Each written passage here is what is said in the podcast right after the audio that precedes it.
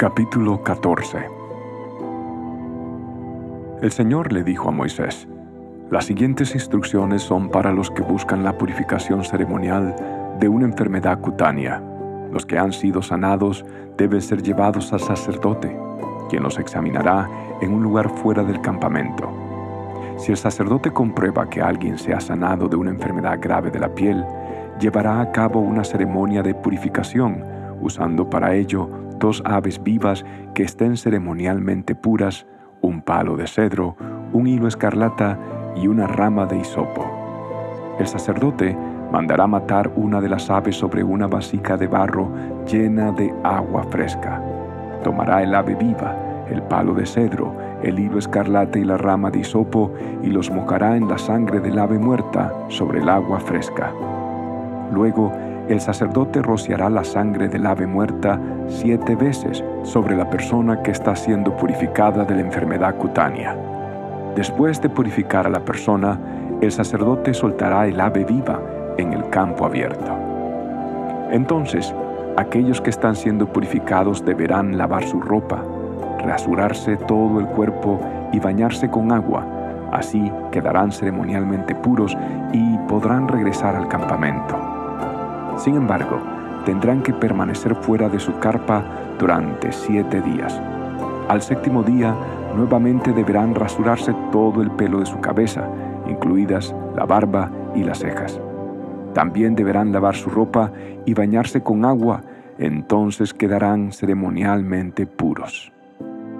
Al octavo día, cada persona que está siendo purificada debe llevar dos corderos sin defecto y una cordera de un año sin defecto, junto con una ofrenda de grano de 6 litros de harina selecta, humedecida con aceite de oliva y un tercio de litro de aceite de oliva.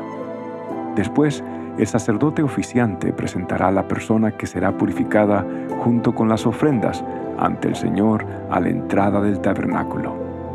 El sacerdote tomará uno de los corderos y el aceite de oliva y los ofrecerá como una ofrenda por la culpa y los levantará como una ofrenda especial ante el Señor. Luego, matará al cordero en el área sagrada donde se matan las ofrendas por el pecado y las ofrendas quemadas, al igual que la ofrenda por el pecado, la ofrenda por la culpa le pertenece al sacerdote, es una ofrenda sumamente santa. Luego, el sacerdote tomará un poco de la sangre de la ofrenda por la culpa y la untará en el óvulo de la oreja derecha, en el pulgar de la mano derecha y en el dedo gordo del pie derecho de la persona que está siendo purificada. Después, el sacerdote derramará un poco de aceite de oliva en la palma de su propia mano izquierda. Mojará el dedo derecho en el aceite que tiene en la palma y rociará un poco del aceite siete veces ante el Señor. A continuación, untará un poco del aceite que está en la palma sobre la sangre de la ofrenda por la culpa que está en el lóbulo de la oreja derecha, en el pulgar de la mano derecha y en el dedo gordo del pie derecho de la persona que está siendo purificada. El sacerdote untará el resto del aceite que le quede en la mano sobre la cabeza del que está siendo purificado. Mediante este proceso, el sacerdote purificará a la persona ante el Señor. Luego, el sacerdote deberá presentar la ofrenda por el pecado para purificar a la persona que fue sanada de la enfermedad de la piel. Después, el sacerdote matará al animal que se usará para la ofrenda quemada y la presentará sobre el altar junto con la ofrenda de grano.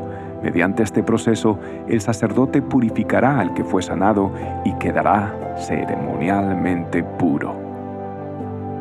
Aquel que sea demasiado pobre y no tenga para comprar estas ofrendas, podrá llevar un cordero para la ofrenda por la culpa, para que se levante como una ofrenda especial para purificación. También deberá llevar dos litros de harina selecta humedecida con aceite de oliva para la ofrenda de grano y una taza de aceite de oliva. La ofrenda también debe incluir dos tórtolas o dos pichones de paloma, según sus posibilidades. Una de ellas deberá ser usada para la ofrenda por el pecado y la otra para la ofrenda quemada. Al octavo día de la ceremonia de la purificación, la persona que está siendo purificada debe llevar las ofrendas al sacerdote en la presencia del Señor a la entrada del tabernáculo. Entonces el sacerdote tomará el cordero para la ofrenda por la culpa, junto con el aceite de oliva y los levantará como una ofrenda especial para el Señor. Después matará al cordero para la ofrenda por la culpa. Tomará un poco de la sangre y la untará en el lóbulo de la oreja derecha, en el pulgar de la mano derecha y en el dedo gordo del pie derecho de la persona que se purifica. El sacerdote también derramará un poco de aceite de oliva en la palma de su propia mano izquierda. Mojará el dedo derecho en el aceite de la palma y lo rociará siete veces ante el Señor.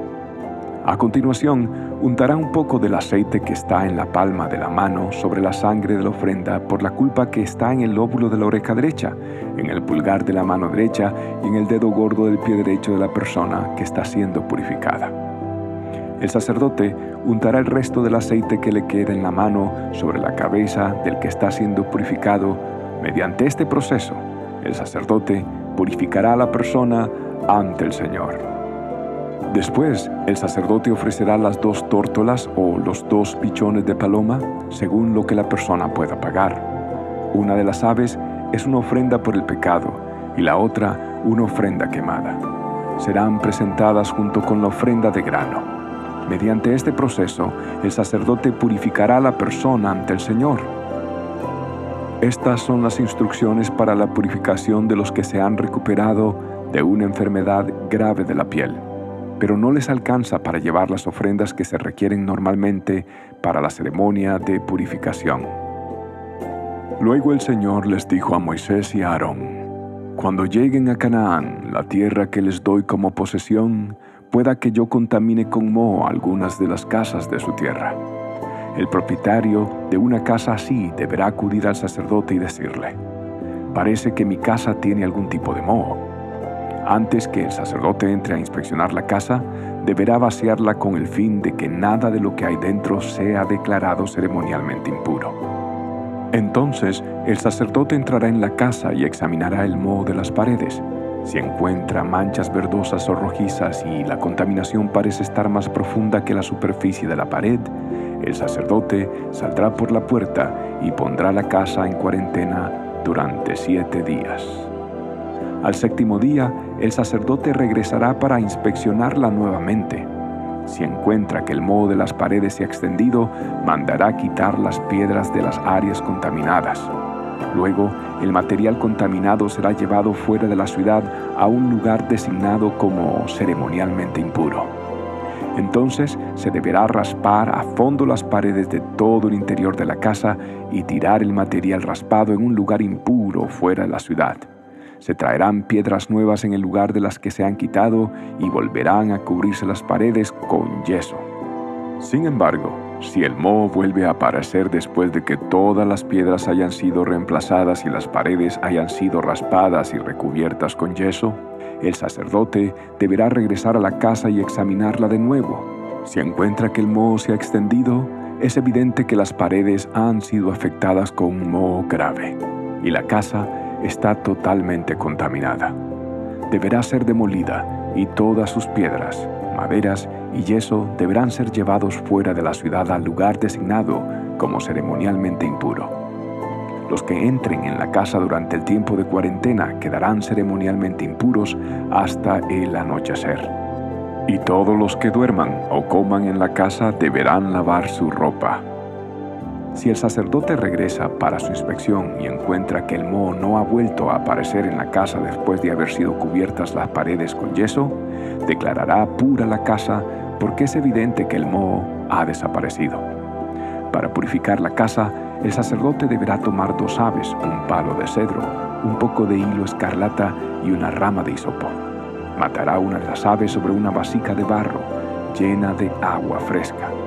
Tomará el palo de cedro, la rama de hisopo, el hilo escarlata y el ave viva, y los mojará en la sangre del ave muerta y en el agua fresca. Luego rociará la casa siete veces. Cuando el sacerdote haya purificado la casa exactamente de esta forma, soltará el ave viva en el campo abierto fuera de la ciudad. Mediante este proceso, el sacerdote purificará la casa y quedará ceremonialmente pura. Estas son las instrucciones para tratar enfermedades graves de la piel que incluyen llagas costrosas, moho, tanto sobre la ropa como en una casa, hinchazón de la piel, erupciones o decoloración de la piel. Este procedimiento determinará si una persona u objeto es ceremonialmente puro o impuro. Estas son las instrucciones con respecto a las enfermedades de la piel y al moho.